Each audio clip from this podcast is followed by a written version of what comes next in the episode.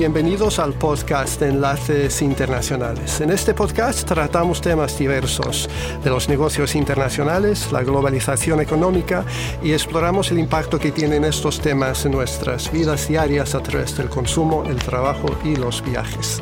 Hablamos con empresarios, ejecutivos, diplomáticos y académicos de todo el mundo, siempre en castellano, para poder así conocer y aprender más sobre estos asuntos apasionantes y tan relevantes en los tiempos actuales. Yo soy Patrick Daly, soy el director general de la empresa de consultoría Alba Consulting, una consultoría especializada en la formulación e implementación de estrategias de operaciones logísticas internacionales, ubicada en Dublín, en Irlanda. Hoy vamos a hablar con Teresa Vigón, directora general de Astures, la Sociedad de Promoción Exterior del Principado de Asturias desde 2017. Antes de eso, eh, Teresa fue directora internacional en Panamá de Futuler Grupo, una empresa de servicios tecnológicos y consultoría de gestión.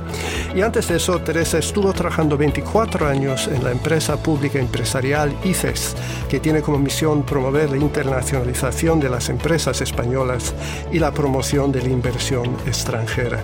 Estoy encantado de tener a Teresa en línea con nosotros hoy desde Creo Oviedo.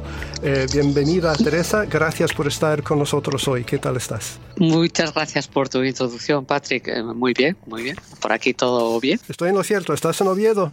No, estoy en Gijón porque ah, me ha tocado trabajar en Gijón, pero eh, bueno, en cualquier caso, Gijón-Oviedo son distancias tan cortas que realmente no llega a media hora de puerta a puerta. O sea que sí, pero hay, pero hay más que distancia entre Gijón y Oviedo, ¿eh? que lo sé yo bien. Bueno, quizás sea a veces mentalmente para algunas personas la pero eso es una tontería. Eso es una tontería muy grande. Yo soy de Oviedo, vivo en Gijón y la verdad es que lo que soy es asturiana. Muy bien. Bueno, cuéntanos, eh, Teresa, brevemente un poco sobre tu trayectoria profesional, más o menos desde los comienzos hasta, hasta hoy en día, por encima. Pues eh, sí, realmente lo has explicado tú muy bien. Empecé mi trabajo en, eh, primero en la Cámara de Comercio de Oviedo y de ahí ya en el año 1984, es decir, ya hace ya un, buen rato, pasé al, al, ICEX, al Instituto Español de Comercio Exterior, que es la agencia del Gobierno de España que se preocupa por la internacionalización de las empresas. Luego de llevar 24 años trabajando allí, pues como que sentí la necesidad del cambio y me fui a la empresa privada. Me fui a la empresa privada y me fui a vivir a México. Y durante siete años estuve en México trabajando para una empresa asturiana del sector tecnológico que hacía transformación digital, por ejemplo, de registros de la propiedad. Yo fui jefe de proyecto de la transformación digital del registro de la propiedad de México DF, una, una ciudad inmensa de grande y también un registro muy, muy grande y luego pasé a llevar la dirección internacional de la empresa hasta 2017. Eh, ya ahí me trasladé mi sede a Panamá. Y luego en 2017 surgió la oportunidad de esta plaza, esta posición de la dirección general del ICEX asturiano, de la agencia del gobierno de Asturias que promueve la internacionalización. Y me pareció que era un buen momento para, volver a, a ese mundo porque bueno, pues la experiencia y el punto de vista que adquieres una vez que has trabajado en la empresa privada siempre va a ser de gran valor a la hora de, de enfocar y de tener en cuenta los intereses de la empresa en las políticas públicas. Y ese ha sido un poco mi recorrido. ¿Y, la situación eh, económica y demográfica de Asturias en la actualidad, eh, cuál es? ¿Y cuáles son las áreas de mayor potencial de futuro para la economía del Principado? Eh, nosotros somos una pequeña región, una muy pequeña región en el norte de España de más o menos un millón de habitantes, poco más de un millón de habitantes con una economía eh, fundamentalmente industrial. Una, anteriormente pues era minera, el acero, la, construcción naval tenían gran importancia. En este momento la industria, la transformación del metal tiene gran importancia y sobre todo también industrias metálicas básicas como puede ser el zinc o el aluminio o el acero, el hierro incluso. Eh, esto es lo que es y lo que tiene más potencia en este momento, pues indudablemente pues pueden ser estas áreas que digo. El futuro yo creo que en cambio mm, puede ir más bien por el área de las nuevas tecnologías, donde también hay un potencial interesante, muy interesante. Hay empresas que están haciendo proyectos, bueno, pues tan interesantes como el que comentaba hace un momento de la transformación digital del registro de, la ciudad más, una de las ciudades más grandes del mundo, o el buscador eh, que está utilizando eh, Zara en todo sus eh, comercio electrónico o soluciones de este tipo que realmente están aportando eh, conocimiento y valor a, las empresas. Y la misión de Astures, entiendo que es ayudar a las empresas asturianas a internacionalizarse. Entonces, ¿cómo o qué hace para cumplir esa misión Astures? Sí, efectivamente, esa es la misión de Astures. Procurar que más empresas vendan más a más sitios. ¿eh? Es eh, todo más en ese sentido. Eh, ¿Qué hacemos para ello? Bueno, pues utilizamos herramientas de promoción de la internacionalización, algunas de ellas muy clásicas, como puede ser la organización de la participación de empresas asturianas en ferias y, o en misiones comerciales, es decir, viajes en los que varios empresarios van a otro país con una agenda ya previamente organizada por nosotros para entrevistarse con, con otros empresarios para vender sus productos o eh, conseguir eh, ser adjudicatarios de proyectos internacionales.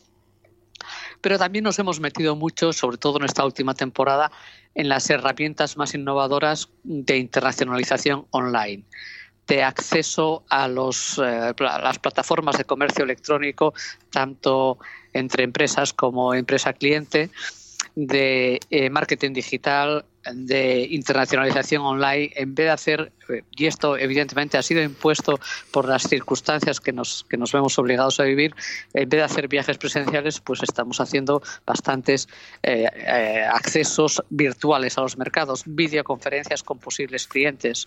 entonces, nuestro énfasis en este momento está puesto más en este tipo de herramientas que creemos que además es el futuro no creo que no debemos de seguir haciendo en el siglo XXI lo mismo que hacíamos en el siglo XX. Entonces eh, tenemos que, que, igual que las empresas tienen que adaptarse a las situaciones, las agencias de promoción tenemos que adaptar nuestra actuación a, esta, evolución de las empresas y del mundo de los negocios. Y tenemos que, estar en punta siempre en todas estas herramientas e instrumentos de promoción. ¿Y cuáles son los retos particulares que Asturias debe superar y qué oportunidades eh, puede aprovechar de cara al futuro? Estoy pensando, por ejemplo, en la, ubicación geográfica, eh, la parte demográfica, finanzas y todo eso. Hombre, Asturias tiene una ubicación geográfica periférica, o sea, estamos en la periferia de la periferia de Europa, lo cual tiene sus ventajas y sus inconvenientes. Tiene la ventaja también de que tenemos dos magníficos puertos eh, a, través de los cuales eh, sacar mercancía y, traer mercancía a España, indudablemente. El comercio eh, internacional es en los dos sentidos. Demográficamente vamos perdiendo población y creo que ese es uno de los retos que debe superar no Asturias, sino una gran parte de España, eh, lo que ahora se está llamando de la España vaciada. Tenemos que ser capaces de llevar las condiciones eh, necesarias para que los negocios, para que la vida se pueda desarrollar no solamente en las ciudades, sino también en el campo, en los pequeños pueblos. ¿eh? Y mm, quizás eh, este sea uno de los retos que tenemos delante y a lo mejor esta situación de, pandemia y este confinamiento al que nos ha llevado nos han metido de lleno en la digitalización y en, y en esa necesidad eh, convertirla en práctica y en hecho ya.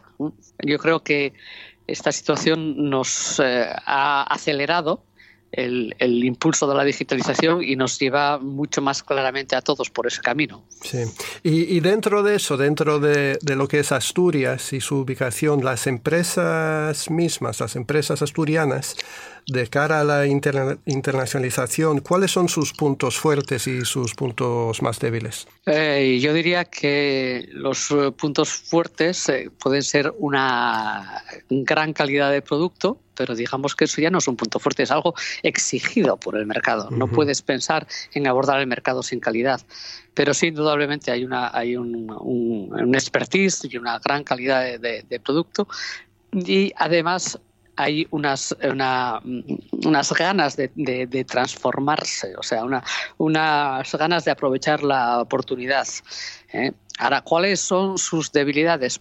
Pues como en, casi todo, yo te voy a decir que en casi todo el mundo, el tamaño es una de las debilidades. En el 95% o quizás más de las empresas asturianas son pequeñas empresas, eh, pequeñas además en el sentido español, no en el sentido europeo, que de, el sentido que la Unión Europea define pequeño, ¿no? Aquí son más pequeñas aún y también mm, que la internacionalización o la exportación, por ejemplo, se haya muy concentrada en unas pocas empresas, en unos pocos productos. Es decir, el 20% de las empresas se exportan el 80% el, tema es conseguir que haya más empresas, diversificar ese número de empresas y también diversificar en cuanto a la concentración en los destinos. Cerca del 60 y algo, no llega al 65% de nuestras exportaciones se dirigen a la Unión Europea. Esto es un porcentaje que ha ido bajando en los últimos años, pero que necesitamos todavía que baje más para no estar totalmente dependientes de los ciclos económicos de la Unión Europea. Si tú tienes tu riesgo diversificado en más de un mercado o más de una zona económica, digamos, puedes equilibrar la balanza cuando en unos sitios van bien y en otros sitios van no tan bien, ¿no?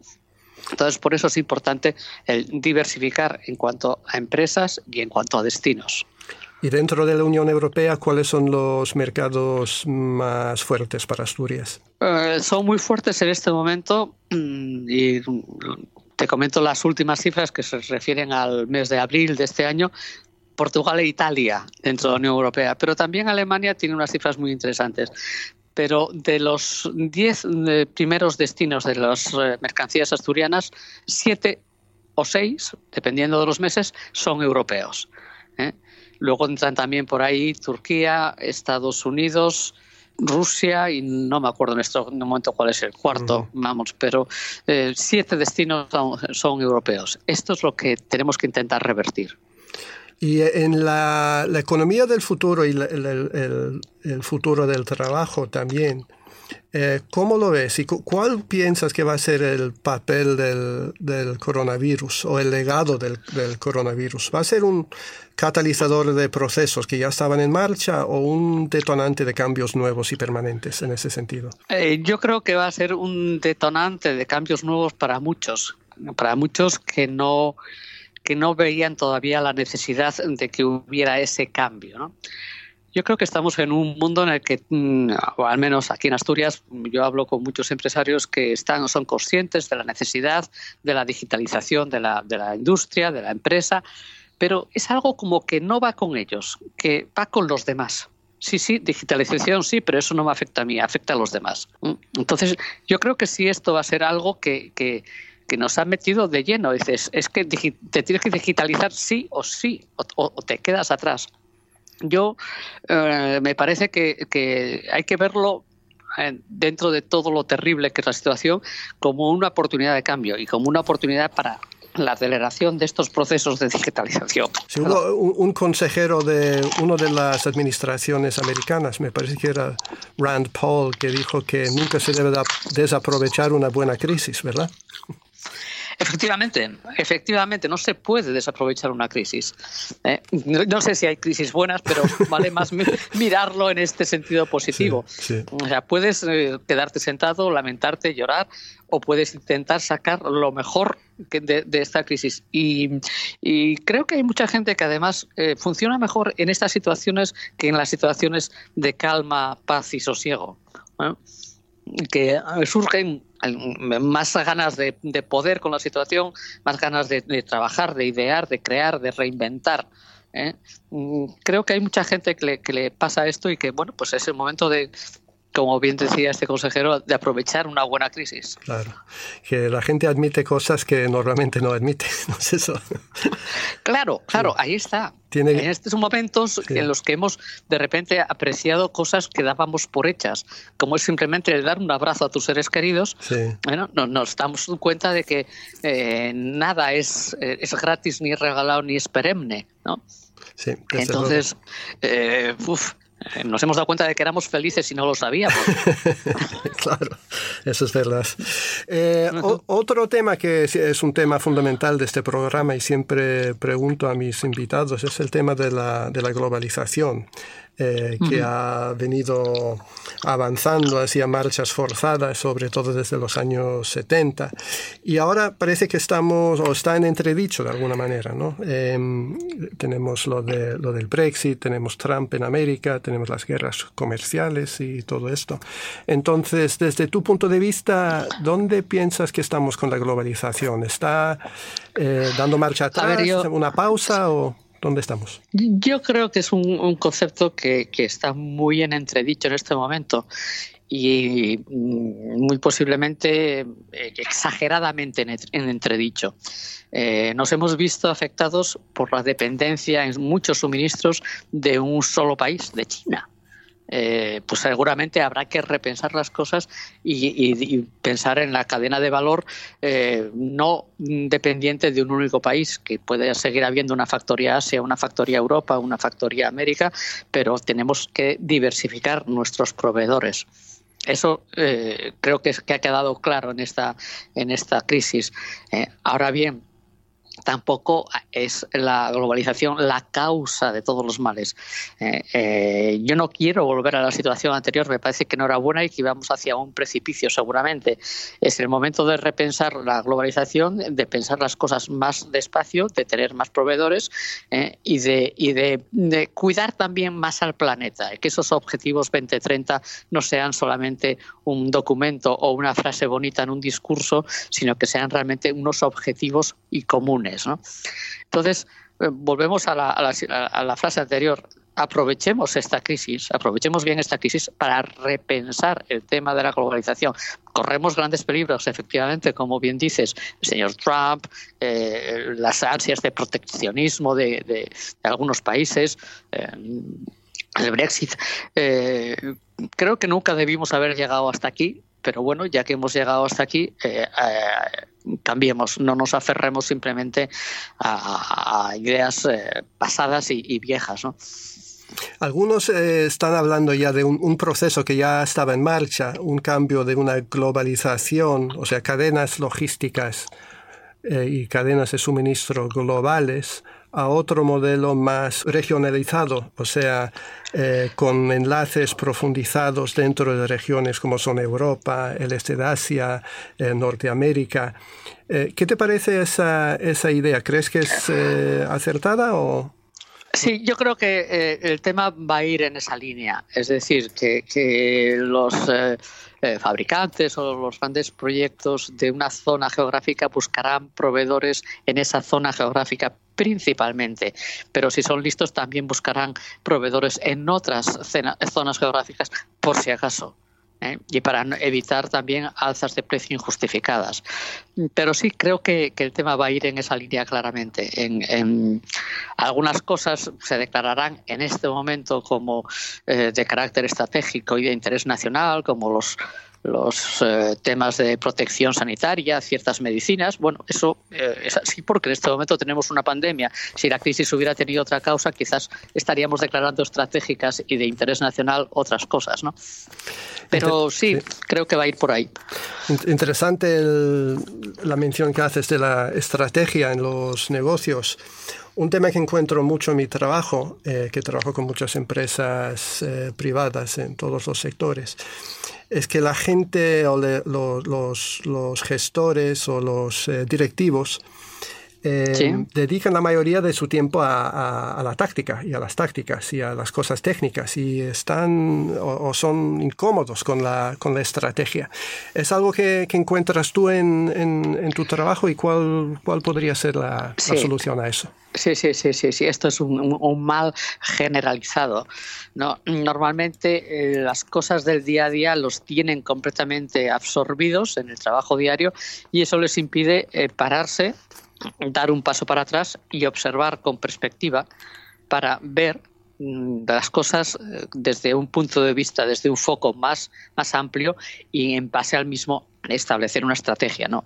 Es decir, lo que tú decías, o sea, que la táctica, bueno, muy bien, es importante, pero mm, lo más importante es la estrategia. Mm. Sin una estrategia clara eh, y sin una estrategia de, un objetivo claro de hacia dónde queremos ir, es muy difícil que lleguemos. Claro. Mm. Eh, sí, sí, es, es muy acertado. Em, ahora, para entrar en la recta final de la entrevista, vamos a cambiar un poco de, ritmo, un poco de, rumbo. Entonces, te voy a hacer alguna pregunta sobre, sobre ti misma y qué, qué te gusta hacer fuera del trabajo. ¿Qué me gusta hacer fuera del trabajo? Pues mira, yo soy una eh, tremenda aficionada a la ópera. Ah. Entonces, por ejemplo, toda esta temporada, eh, la mayoría de los teatros del mundo han abierto sus eh, transmisiones de sus vídeos al, público y puedes ver em, por streaming en, tu televisión, en tu Smart TV, puedes ver eh, las óperas del Metropolitan de Nueva York, del Royal Opera House Covent Garden, de Viena, de Madrid y la verdad es que esta temporada pues estoy viendo mucha y muy buena ópera en este sentido, vamos, me han tenido muy entretenida. Eh, esa es una de las aficiones así, digamos, eh, un poco claro, fanática, digamos, casi, ¿no? O sea, yo, mi vida es la ópera. Luego trabajo, y trabajo en Asturex porque, bueno, pues hay que trabajar, que hay que ganar dinero, pero vamos, realmente lo que movería mi vida. He hecho muchos deportes, he sido esquiadora y todas esas cosas. Las lesiones me van impidiendo ya hacer algunos deportes. Me gusta el aire libre, pero en este momento pues me encuentras en un pleno momento operístico. es interesante esto, ¿no? Que hemos aprendido a consumir eh, los medios, es la música, la ópera, los conciertos, hemos aprendido a consumirlos de otra manera, ¿verdad? Eh, sí, además eh, yo creo que todo el mundo eh, vamos, se ha sentido como muy desangelado por no poder tener este tipo de eventos hasta que, sí, nos lo han puesto en casa, aunque es distinto. Es distinto ver una ópera en la televisión, por mucho que esté grabada en directo, a asistir a un espectáculo de ópera.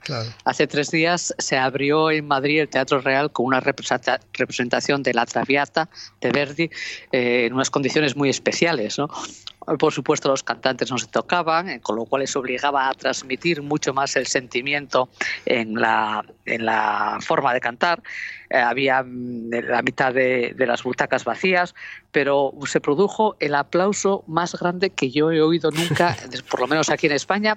Yo creo que por una sensación de, de, homenaje a, todos los que estaban haciendo aquello y a, Dios mío, estamos saliendo de esto, viva la ópera, viva la música, viva el arte y, y volvemos a estar, ¿no? Claro. Y para terminar ya, ¿dónde y cómo pueden los oyentes descubrir más sobre Astures eh, en la web, las redes sociales y todo eso? Sí, estamos presentes en, eh, Facebook, en Twitter y en LinkedIn con nuestras páginas Asturex. Eh, y en nuestra, por supuesto, tenemos también nuestra mm, página web www.asturex.org y es curioso porque nosotros siempre pensamos, las instituciones, pensamos que todo el mundo nos conoce, pero no, no es cierto, que va para nada. Entonces, eh, sí estamos preocupándonos en este momento, sobre todo en el que creemos que tenemos que estar lo más cerca posible del empresario, dadas las dificultades. Estamos intensificando mucho nuestra presencia en redes, a través de vídeos, a través de post, a través de todo lo que podemos y nuestra comunicación eh, de tal manera que estemos lo más cerca posible del empresario. Bueno, Teresa, eh, otra vez eh, el reloj nos ha ganado, suele pasar aquí en este programa. Ha sido un placer hablar contigo hoy, te deseo lo mejor en el futuro, tanto personal como profesionalmente. Muchísimas gracias y hasta pronto. Muchas gracias a vosotros. Gracias también a nuestros oyentes por estar de nuevo con nosotros hoy y recordad si queréis saber más sobre la globalización y las estrategias de internacionalización de los negocios, podéis escuchar mi podcast en inglés, Interlinks, en iTunes, Spotify YouTube. Y en mi blog albalogistics.com encontraréis artículos tanto en inglés como en español sobre todos estos temas y sobre cómo podemos ayudarte en la formulación de estrategias internacionales innovadoras para tu empresa. Muchas gracias por vuestra atención y hasta la próxima.